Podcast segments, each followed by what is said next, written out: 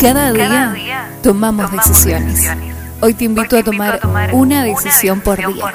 40 cartas, 40 decisiones.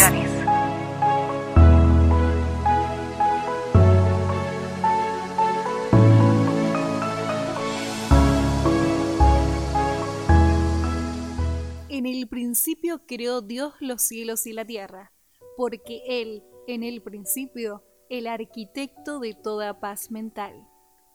Si te golpeas la mano con un martillo y lo haces adrede, no esperes otra cosa que romperte algún hueso.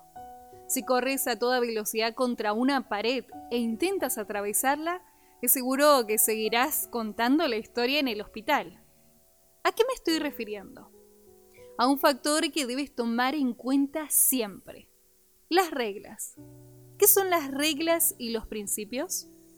Mucha gente dice por allí que no existen, que incluso Dios en persona las borró. Y tú tendrás que elegir si vas a creer en esto o no.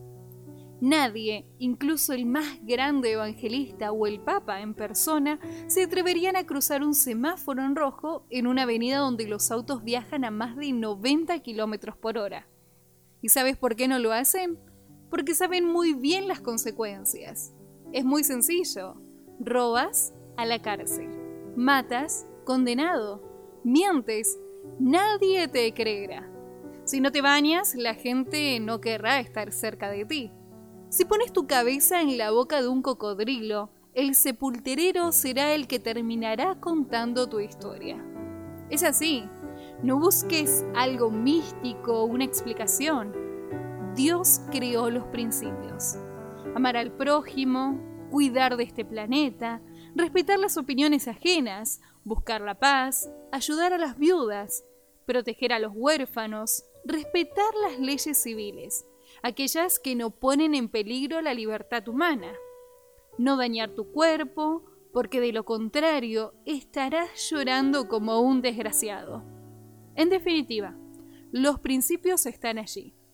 Sin embargo, hay gente igual que pasa el semáforo en rojo o cruza las vías del tren cuando la barrera está baja.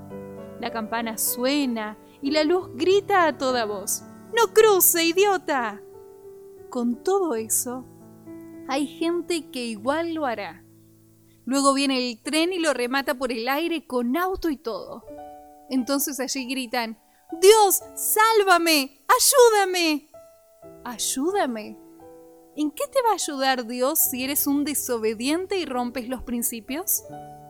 Dios dice, cuida tu cuerpo, es templo del Espíritu Santo. Pero el hombre se dedica a jugar, toma vino como murciélago rabioso. Aún más, se burla de las cosas sagradas y cuando uno le llama la atención se pone a la defensiva o se justifica. Tío, no tomes, te va a matar. Entonces responde, pero no pasa nada. Al contrario, el vino es la sangre de Cristo. ¡Viva el jugo de la vid! Luego pasa el tiempo. Y cuando están en terapia intensiva con una arteria rota, un derrame en el cerebro o agonizando de cirrosis, no dicen ¡Viva!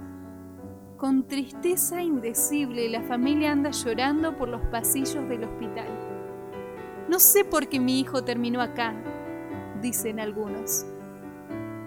El policía los mira y piensa, ¿y será culpa de ustedes? Que en vez de educar, en vez de enseñar, en vez de dar el ejemplo, se rascaron el ombligo todo el día mirando televisión. O diciendo, estoy muy cansado. Y así los hijos se crían solos, educados por el Internet o por alguien que no es más que un demonio viviente. ¿Qué esperan esos padres?